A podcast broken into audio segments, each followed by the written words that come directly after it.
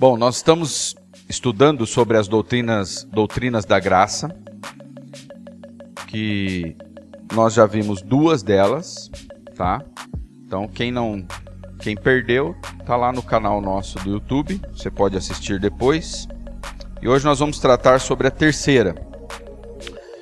E o que, que tem a ver essa, as doutrinas da graça? Ela tem a ver com este acróstico da tulipa inglês tulip, né, que representa é representado também pelo símbolo da nossa igreja. Para quem não sabe, o símbolo da nossa igreja é uma tulipa, certo? E nós já meditamos sobre depravação total, eleição incondicional e hoje nós vamos ver sobre expiação limitada. E como nós temos feito já nos outros encontros, nós vamos fazer hoje da mesma forma. As perguntas ficam para o final. Porque como está sendo gravado, então você é, deixa para fazer a sua pergunta no final, tá? E é bem provável que às vezes até a sua pergunta é respondida ao longo da, da aula. Então isso é, é legal também. Então você pode anotar, né? Pense bem na, na, na, na pode ficar à vontade para perguntar. Mas vamos deixar para fazer nos depois que a gente concluir aqui, tá? Então vamos lá. Expiação limitada. Primeiro ponto é o que significa a palavra expiação. A palavra expiação, o significado básico é cobrir. Tá? Em Gênesis 3, 7, diz: Os olhos dos dois se abriram e perceberam que estavam nus. Então juntaram folhas de figueira para cobrir-se. Aqui está falando da queda sobre Adão e Eva, depois que eles comeram do fruto. O que, que aconteceu? Eles tentaram fazer uma expiação para si mesmos. É, o homem tentando salvar a si mesmo. Então eles se cobriram com folhas de figueira. Mas a gente sabe que isso aí foi inútil. Então Gênesis 3:21 diz: "O Senhor Deus fez roupas de pele e com elas vestiu Adão e a sua mulher. Essa palavra vestiu é espiou, cobriu eles. Então nós já começamos a perceber que a expiação deve ser feita pelo próprio Deus. Deus deve fazer a expiação. E uma outra coisa que nós percebemos na expiação é que tem que haver derramamento de sangue. Tem que haver morte. Então Deus mata um animal, tira sua pele e faz roupas para Adão e Eva. Bom, outro significado da palavra expiação também pode significar um, uma dívida que é paga, portanto, ela é coberta. A dívida foi coberta. É, uma ilustração, por exemplo. É, alguém pode ilustrar é, esta ideia falando de uma dívida a um banco, por exemplo. Se uma pessoa é incapaz de fazer o pagamento da dívida que ela deve ao banco, e se um amigo vai lá voluntariamente e paga esta dívida por ele, então esta dívida está coberta. E o homem está livre de toda obrigação. Então essa é a ideia também de expiação. Alguém paga uma dívida que você tinha. Essa dívida sendo paga, esta dívida está coberta. Um outro significado para a palavra expiação é reconciliar unir algo que estava dividido. Então, expiação, a ideia de expiação ela é ampla. Pode significar cobrir, ter a sua dívida paga, e pode significar também a união de algo que estava dividido. Esse é o nosso primeiro ponto. Então, o que significa a palavra expiação? O segundo ponto. O que a expiação tem a ver conosco? Então, se espiar é cobrir, pagar, unir, o que isso tem a ver conosco? Bom, o homem, ele estava unido com Deus no Éden. No Éden, o homem estava unido com Deus. Então, ele é expulso do Éden depois da sua desobediência, da sua rebelião. Então, o pecado separou o homem de Deus. Isaías 59, 2, o que, que diz? Mas as suas maldades separam vocês do seu Deus. Os seus pecados esconderam de vocês o rosto dele, e por isso ele não os ouvirá. Então, o que a expiação tem a ver conosco? Nós fomos separados, e um dos significados da palavra expiação é unir. Então, por meio da expiação, o homem é novamente unido com Deus. Então, expiar é cobrir, pagar e unir. O pecado nos separou, então a expiação vem para nos unir novamente com Deus. Veja a oração de Jesus por seus discípulos, João 17, do verso 20 ao 21. Não rogo somente por estes, está falando dos discípulos, mas também por aqueles que pela sua palavra hão de crer em mim, para que todos sejam um como tu, ó Pai, o és em mim, e eu em ti, que também eles sejam um em nós. A união novamente. Para que o mundo creia que tu me enviaste.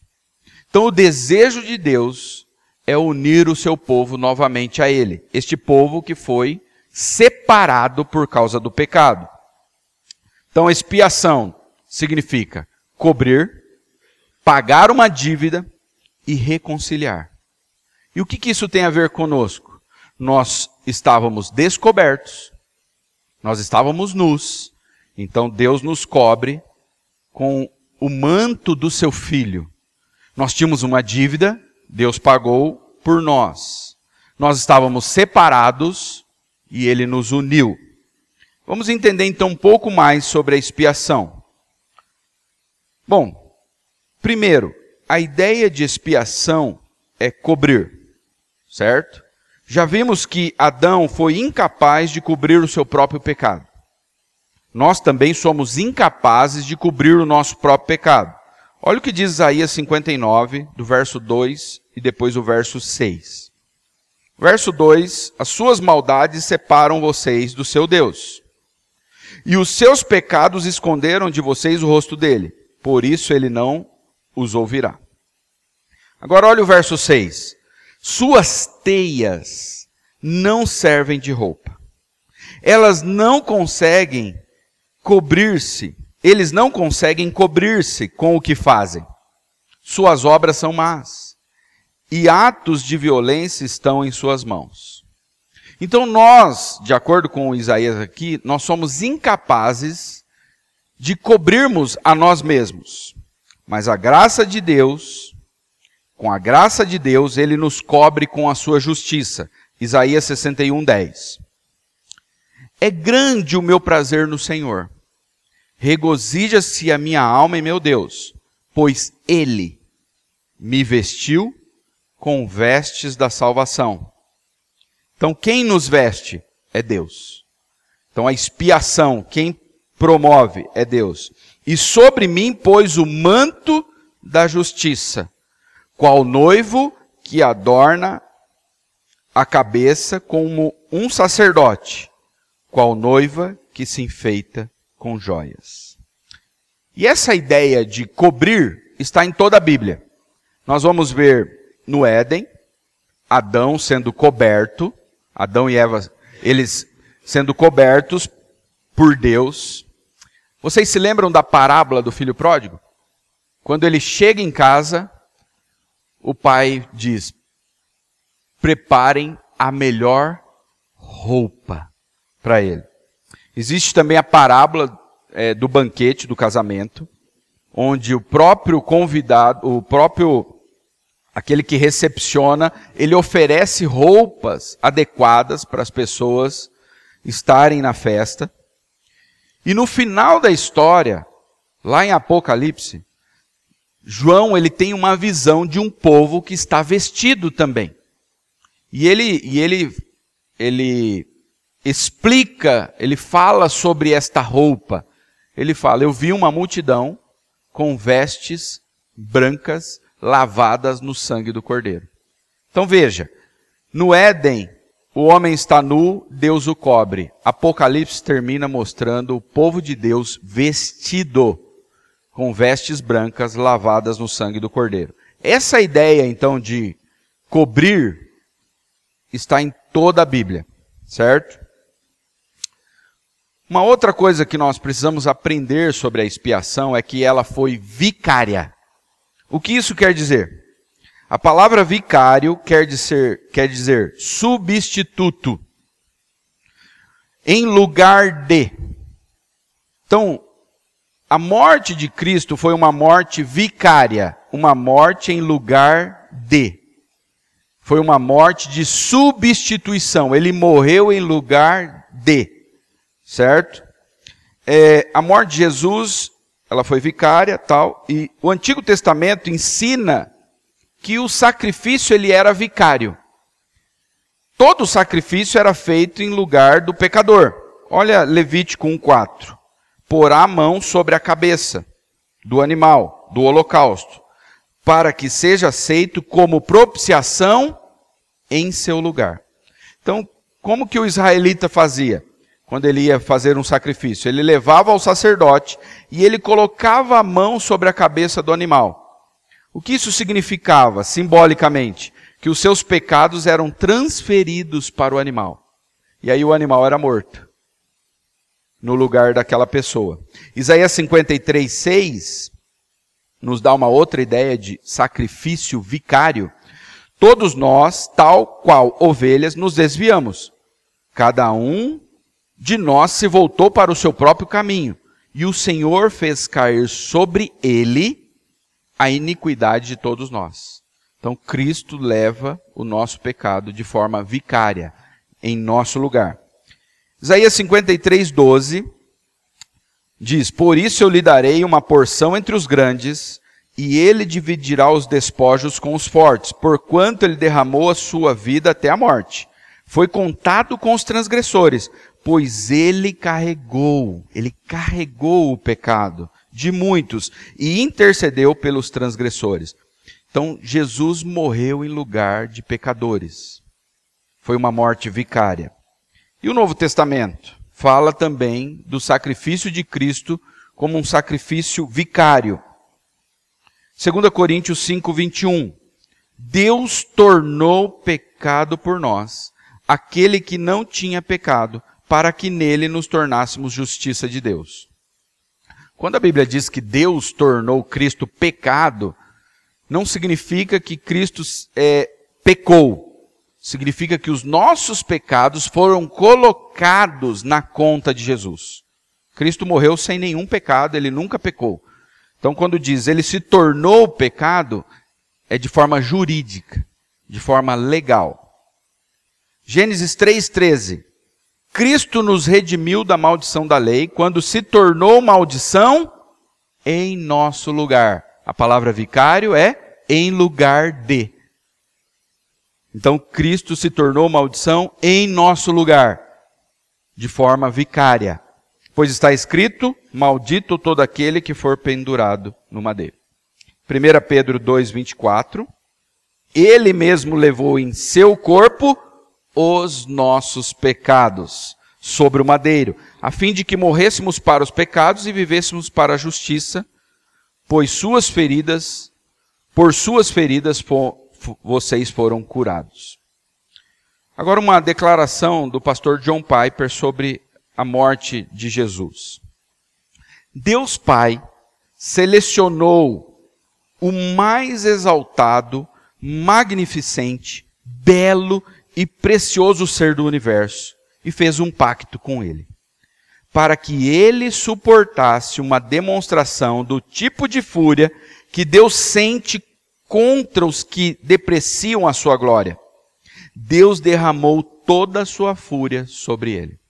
Então Cristo sofreu o que éramos para o que era para nós sofrermos no inferno. Então imagine o que você sofreria toda a eternidade no inferno, Cristo sofreu na cruz, de forma concentrada ali.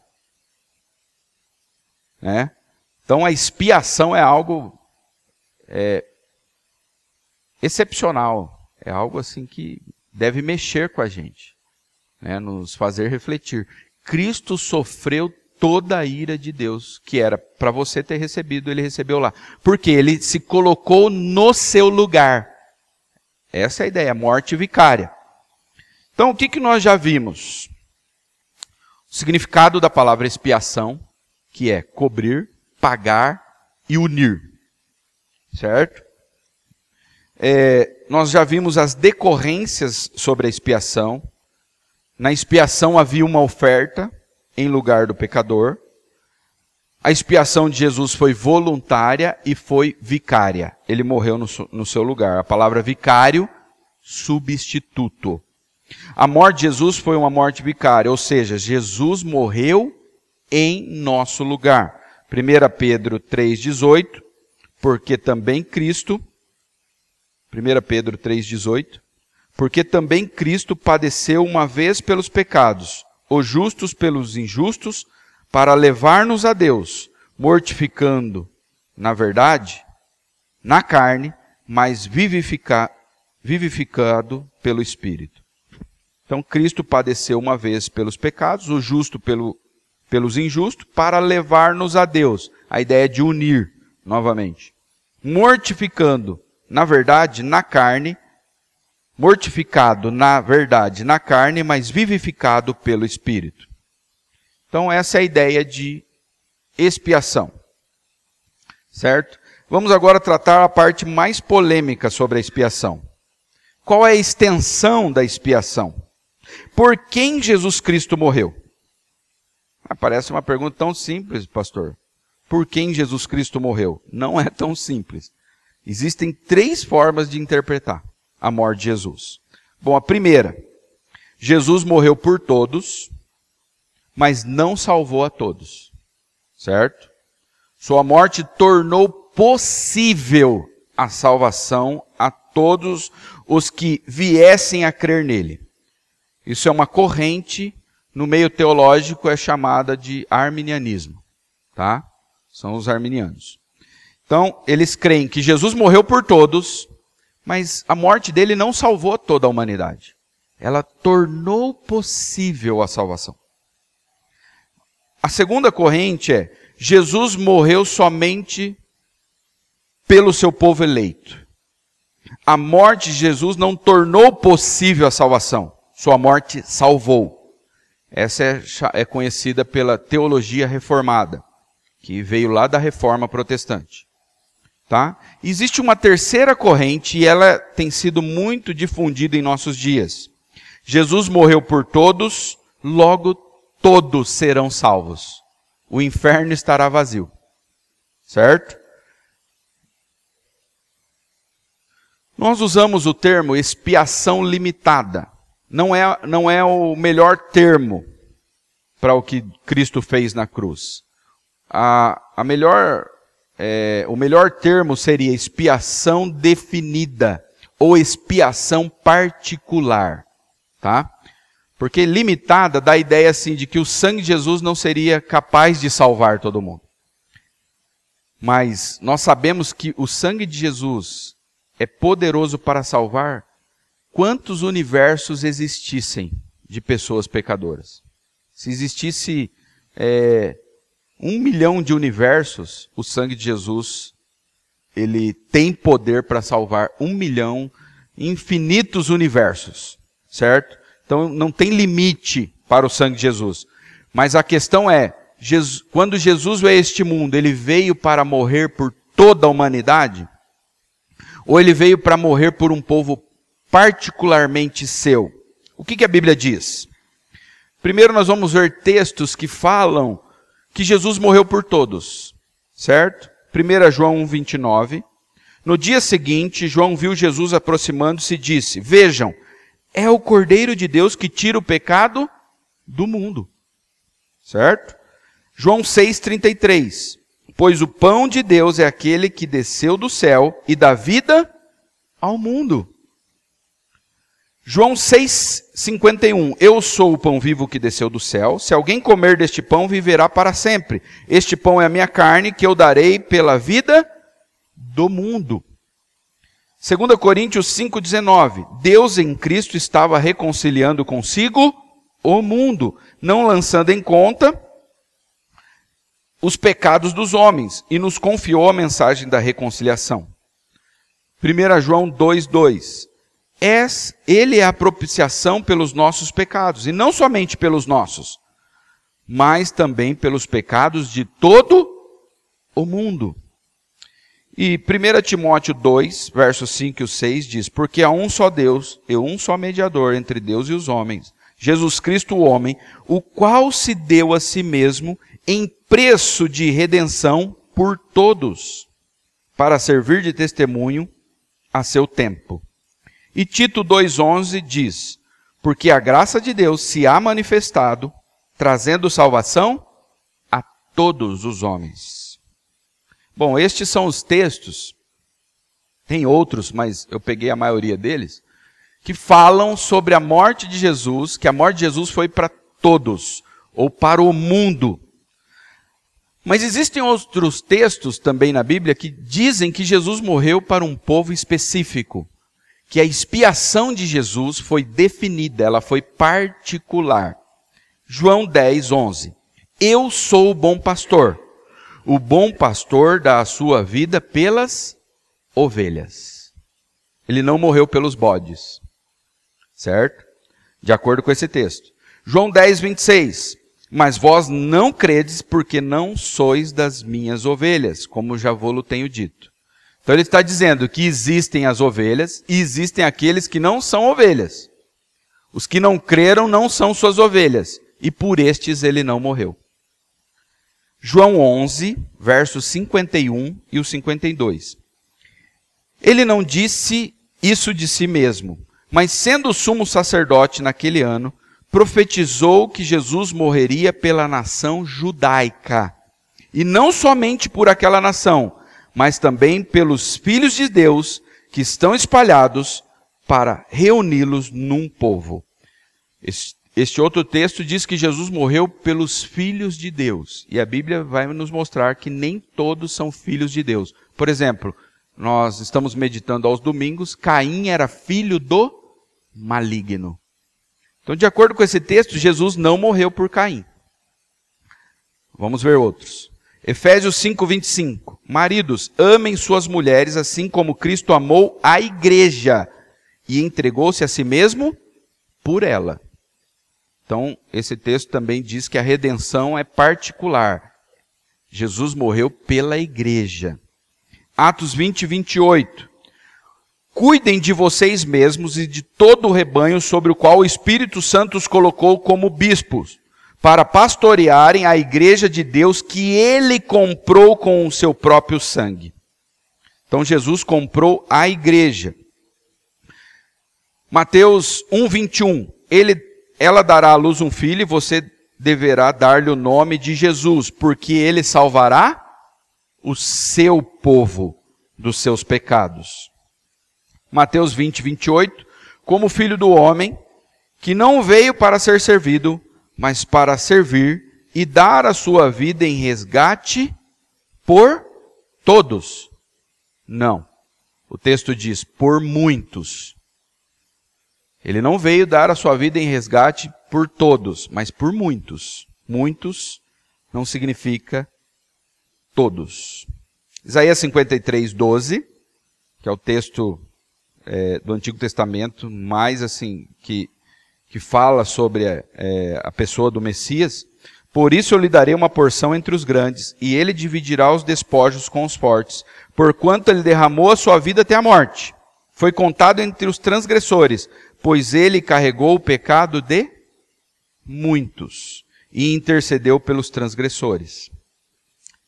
Tito 2,14 ele se entregou por nós, a fim de nos remir de toda a maldade e purificar para si mesmo um povo particularmente seu, dedicado à prática das boas obras. Então, existem textos que falam que Jesus morreu por todos, existem textos que falam que Jesus morreu pelas suas ovelhas, pela sua igreja, pelos seus, pelos filhos de Deus, por, por um povo particular. Como nós podemos resolver a questão então? Bom, primeira opção que nós temos. A morte de Cristo redimiu todas as pessoas. Nós poderíamos dizer assim, ó, Cristo é, expiou o pecado de toda a humanidade. Certo? Então todos serão salvos.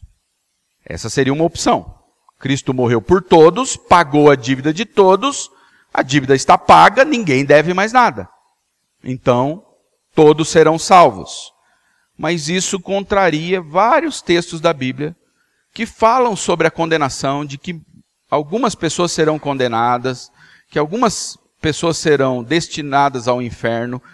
É, existem textos que falam sobre os bodes e sobre as ovelhas, e que os bodes serão lançados no inferno.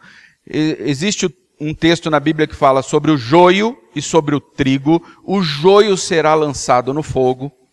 Eu separei um texto, Mateus 7, 21 ao 23. Nem todo aquele que me diz Senhor entrará no reino dos céus, mas apenas aquele que faz a vontade de meu Pai que estás nos céus.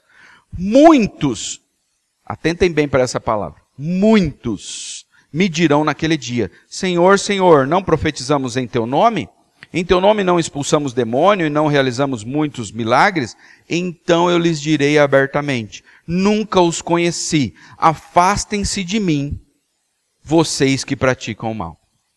Então, de acordo com esse texto, muitos serão afastados, serão não entrarão no reino de Deus.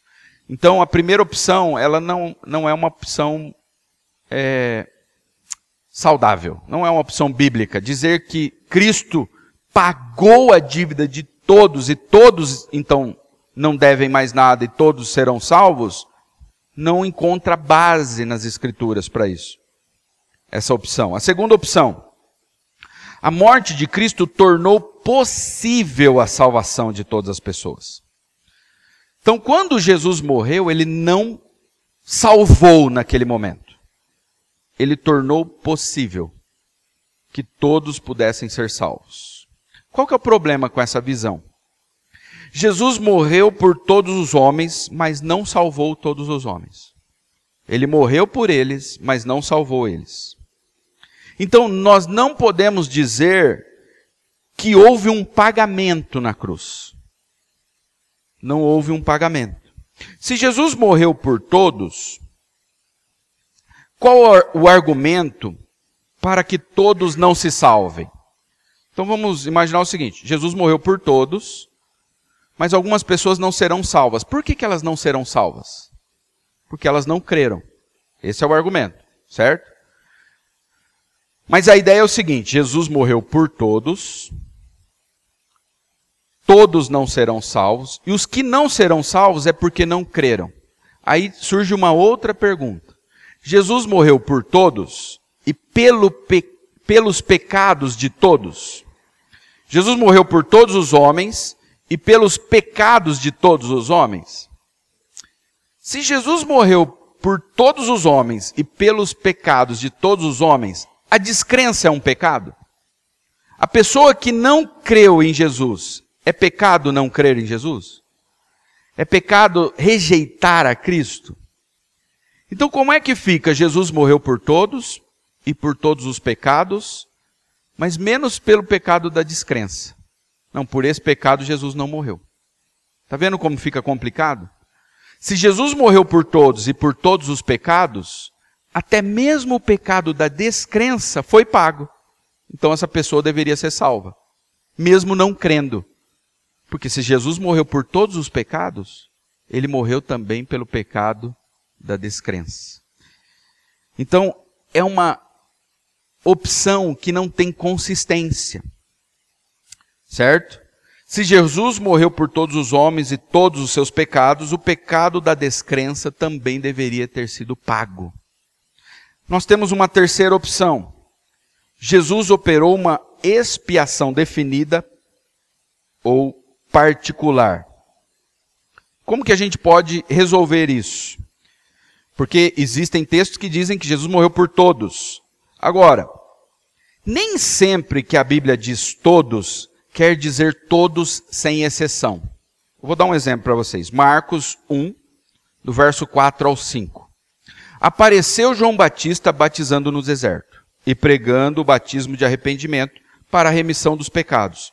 E toda a província da Judéia e os de Jerusalém iam ter com ele, e todos eram batizados por ele no Rio Jordão, confessando seus pecados. Bom, de acordo com esse texto, todos da província da Judéia e de Jerusalém foram até João Batista. E todos eles foram batizados. Sabe quem fazia parte dessa província? Herodes. Pôncio Pilatos. O sumo sacerdote, Anás e Caifás, os dois sumos sacerdotes. Eles foram batizados? Eles creram na mensagem de João Batista? Quando diz todos, quer dizer todos sem exceção? Ou todos quer dizer todos sem distinção? Foram ali ter com João Batista mulher, mulheres, crianças, homens, ricos, pobres, todos sem distinção ou todos sem exceção nenhuma? Então, nem sempre que a palavra todos aparece na Bíblia é todos sem exceção. Uma outra questão é a palavra mundo. Ah, ele morreu por todo o mundo. Toda vez que essa palavra aparece, quando fazendo uma referência à salvação, é, é, alguém está falando para judeus para mostrar para os judeus que a salvação não é só dos judeus. Então, quando diz que Jesus morreu por todo o mundo, significa que Jesus morreu também pelos gentios, não só pelos judeus. Por pessoas de todas as tribos, raças e nações, mas não por todos sem exceção. Pelo mundo todo sem distinção. É isso que nós vemos lá em Apocalipse, que Jesus comprou pessoas de todos os povos, tribos, raças, línguas e nações. Olha o que diz Romanos 5, 17 ao 18. Se pela transgressão de um só, um só a morte reinou, por meio dele, muito mais aqueles que receberam de Deus a imensa provisão da graça e a dádiva da justiça reinarão em vida por meio de um único homem, Jesus Cristo. Consequentemente, assim como por como uma só transgressão resultou na condenação de todos os homens, uma só transgressão resultou na condenação de todos os homens. Está falando de, de que transgressão? Quem, quem foi esse essa uma só transgressão? Quem cometeu essa única transgressão? Adão. Então, como uma só transgressão resultou na condenação de todos os homens, assim também um só ato de justiça resultou na justificação que traz vida a todos os homens. Esse texto fala sobre duas ações: a ação de Adão e a ação de Cristo. Um ato de rebeldia gerou morte a todos os homens, certo? Isso aí falhou? Algum homem nasceu sem pecado? Algum homem nasceu sem é, a morte sobre ele? Nenhum. Todos os descendentes de Adão receberam a condenação. Todos. Agora, se nós olharmos então para a outra parte do verso, um só ato de justiça resultou na justificação que traz vida a todos os homens. Todos os homens foram justificados. Judas foi justificado. É, o faraó foi justificado. Então, como que a gente explica isso aqui? Adão cometeu um ato e todos os seus descendentes foram contaminados pelo pecado. Agora, Jesus pratica um único ato de justiça e o texto diz que isso resultou em justificação a todos os homens. Bom, como que se explica esse texto? Os descendentes de Adão foram afetados pelo ato de Adão. Então, quem vai ser afetado pelo ato que Cristo praticou? Os seus descendentes somente os seus descendentes. Os descendentes de Adão foram afetados pelo ato dele de rebeldia. E agora, quem vai ser afetado pelo ato de justiça de Cristo? Também os seus descendentes. E aí a pergunta: todos são descendentes de Jesus? Todos são irmãos de Jesus? São da família de Cristo? Nós já vimos que existem os filhos do maligno, existe o joio, existem os bodes, Existe Judas, que era filho do maligno. Então não é descendente do Messias. 1 Coríntios 15, 22 diz: Porque assim como todos morrem em Adão, assim também todos serão vivificados em Cristo. Novamente, todos morrem em Adão, todos quem? Os seus descendentes. E da mesma forma, todos serão vivificados em Cristo. Todos quem? Os seus descendentes. Então a morte de Adão passou aos seus descendentes e a vida e justiça de Cristo também foi passada aos seus descendentes. Para nós finalizarmos, vamos entender novamente a estrutura das doutrinas da graça. O primeiro ponto que nós estudamos aqui é chamado depravação total e também é conhecido como é, corrupção geral do homem. O homem foi totalmente corrompido. O homem é incapaz de ir a Deus. Esse foi o primeiro ponto que nós estudamos, o Giovanni que deu esse estudo. João 6, 44 diz: Ninguém pode vir a mim, se o Pai que me enviou não o atrair, e eu ressuscitarei no último dia. O primeiro ponto que nós estudamos mostra a incapacidade do homem. O homem ele está totalmente corrompido. E ele não tem capacidade de ir até Deus. O texto diz: ninguém pode vir a mim, a não ser que o Pai pegue essa pessoa e leve ela até Cristo. João 6,65, ele repete e prosseguiu, e por isso eu lhes disse que ninguém pode vir a mim, a não ser que isso lhe seja dado pelo Pai. Então isso mostra o que? A corrupção do homem. É incapaz de salvar a si mesmo. É Deus que tem que vir ao encontro do homem e tirar o homem do lamaçal. Aí você, vocês vão lembrando das figuras que tem, que tem na Bíblia. Quando Adão pecou, não foi Adão que foi até Deus. Deus vem até o encontro de Adão. Né? É, todas as passagens é Deus vindo ao encontro do homem. E por último, nós vamos ver Cristo, ele deixa a glória e vem aqui. Não foi o homem que foi até Deus. Deus deixa a sua glória e vem ao encontro do homem. O segundo ponto, então, que nós estudamos é que se só vai até Cristo aqueles que o Pai levar, a pergunta é: Deus vai levar todos os homens a Cristo? Não. Se ele não leva todos os homens a Cristo, então ele leva um povo que ele escolheu. Um povo particularmente seu. Atos 13, 48. Ouvindo isso, os gentios alegraram-se e bendisseram a palavra do Senhor e creram todos. Quem creu? Todos os que haviam sido designados para a vida eterna. João diz: ninguém pode vir a mim, ninguém pode crer em mim. Então, como que nós cremos? Só vai crer quem foi destinado, designado para a vida eterna. Esse foi o segundo ponto. Tem o vídeo também, foi o, o Maurício que, que deu esse estudo. Aí então surge uma pergunta. Se Jesus tem um povo, se Deus tem um povo que ele escolheu, seria coerente Cristo morrer por pessoas que ele não escolheu? Se ele tem um povo que ele elegeu na eternidade, por que, que ele vai morrer por pessoas que ele não escolheu? Por que, que ele morreria por Judas? Por que, que ele morreria por, pelo Faraó, por Caim? Cristo pagou pelo pecado do seu povo. Novamente, João 10, 25 e 26. Jesus respondeu: Eu já lhes disse, mas vocês não creem. As obras que eu realizo em nome do meu Pai falam por mim mesmo, mas vocês não creem porque não são minhas ovelhas. Mas quem vai crer?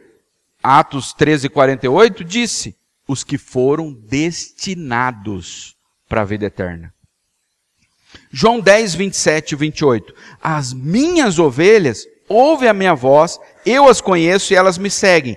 Eu lhes dou a vida eterna e elas jamais perecerão, ninguém as poderá arrancar da minha mão. Jesus disse: Eu morro por minhas ovelhas, eu não morro pelos bodes, eu morro pelas ovelhas. E João 17, 6 diz: Eu revelei o teu nome, esse aqui é, é, é fantástico, esse texto. Jesus está fazendo a oração sacerdotal. Ele diz: Eu revelei o teu nome.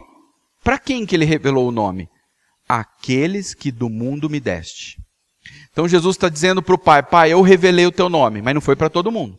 Só para aqueles que o Senhor me deu. Eles eram teus, tu os deste a mim, e eles têm guardado a tua palavra.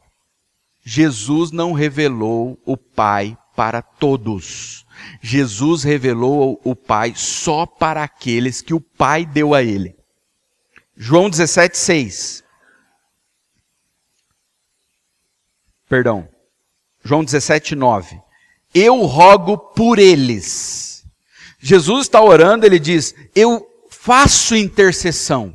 Eu oro. Por quem Jesus ora? Essa é a pergunta. Aí ele mesmo responde: Não estou rogando pelo mundo.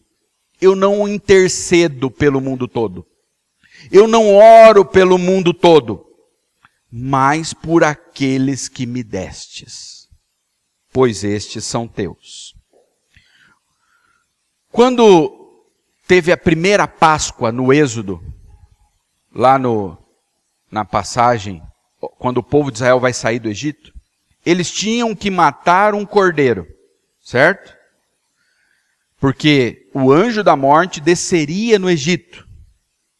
O cordeiro, o sangue daquele cordeiro, ele foi ele foi dado a todo o Egito? Não. Aqueles cordeiros que morreram foram dados para pessoas particulares. O sangue não foi dado para todos. Não foi dado. E a gente vai ver que todos os sacrifícios do Antigo Testamento também eles eram dados para pessoas em particular, não para toda a raça humana. Só para aqueles a quem foi dado o cordeiro. Observações finais. Lidar com a doutrina da expiação particular não é fácil. Não é fácil. É uma, do, é uma das doutrinas mais difíceis de aceitar, mas também é uma das mais difíceis de refutar. A dificuldade em lidar com a doutrina da expiação particular, ela é emocional. Qual que é o problema? Nós vivemos numa época em que há uma supervalorização do homem. Nós não suportamos a ideia de que Cristo não dê oportunidade de todos os homens serem salvos. Nós não suportamos essa ideia. Porque o homem é algo muito importante. Nós não aceitamos a ideia de que o homem não tenha essa oportunidade, todos os seres humanos. Mas a pergunta para nós nessa manhã é: todos os homens merecem a oportunidade de serem salvos? Se eles merecem, não é por graça. Se eles merecem, não é por misericórdia, é por mérito. Então, nesta manhã, nós temos duas opções. Primeiro, aceitar que Cristo tenha pagado por algo que ele não irá receber. Nós temos essa opção. Não, então Cristo morreu por todos. Ele morreu por todos, então o sangue dele foi derramado, o sangue dele pagou. Pagou por toda a raça humana. Mas ele vai receber toda a raça humana? Não, não vai. Então nós temos essa opção. Jesus morreu por todos, mas ele não vai receber por tudo aquilo que ele pagou. Isso é um problema. E aí eu pergunto para você nessa manhã, como você se sente quando você paga por algo e que você não recebe? Você já teve essa experiência? A gente tem essa experiência diariamente, todos os anos, quando nós pagamos nossos impostos. Nós recebemos por tudo aquilo que nós pagamos? Nós recebemos uma saúde de qualidade de acordo com o imposto que nós pagamos? É, é, segurança, educação? Não. E a gente se sente mal, né? Mas nós queremos que Cristo aceite pagar e não receber. Nós não gostamos. Quando a gente paga, a gente quer receber pelo que pagou. Né? Quando você compra uma encomenda e vem faltando algo, você se sente lesado. Você fala, mas eu não comprei, eu comprei dois, veio um só. Você se sente mal. Agora, nós queremos que Cristo tenha pago por todos, mas receba somente alguns.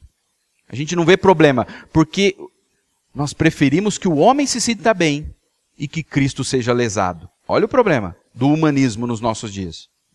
A outra opção é que todos os homens tenham a possibilidade de rejeitar o pagamento de seus pecados, inclusive a descrença que Cristo realizou na cruz, e paguem novamente no inferno por aquilo que supostamente já foi pago na cruz.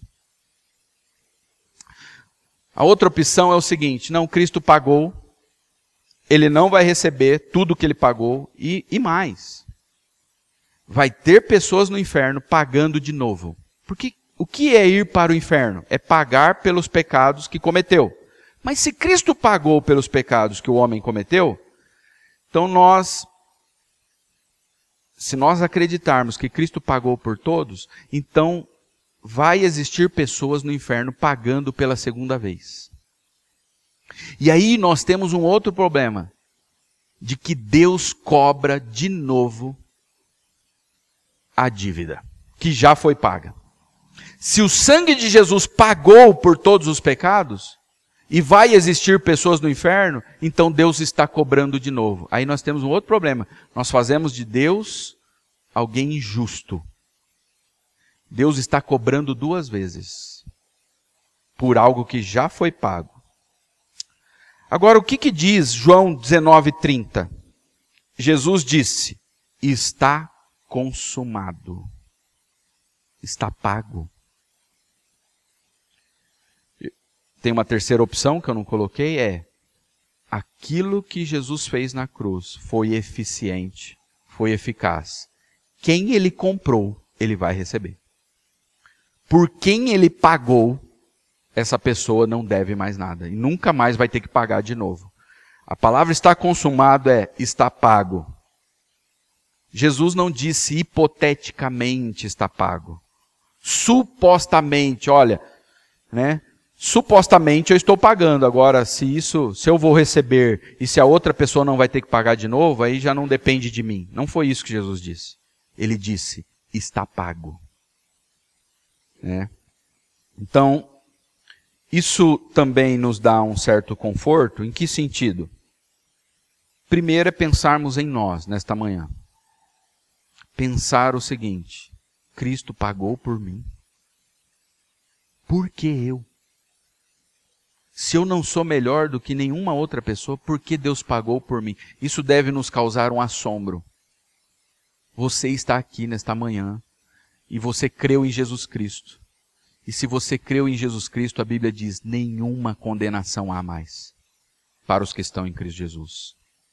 Um outro conforto é que nós vamos pregar o Evangelho e aqueles que crerem terão seus pecados, eles têm os seus pecados pagos por Jesus.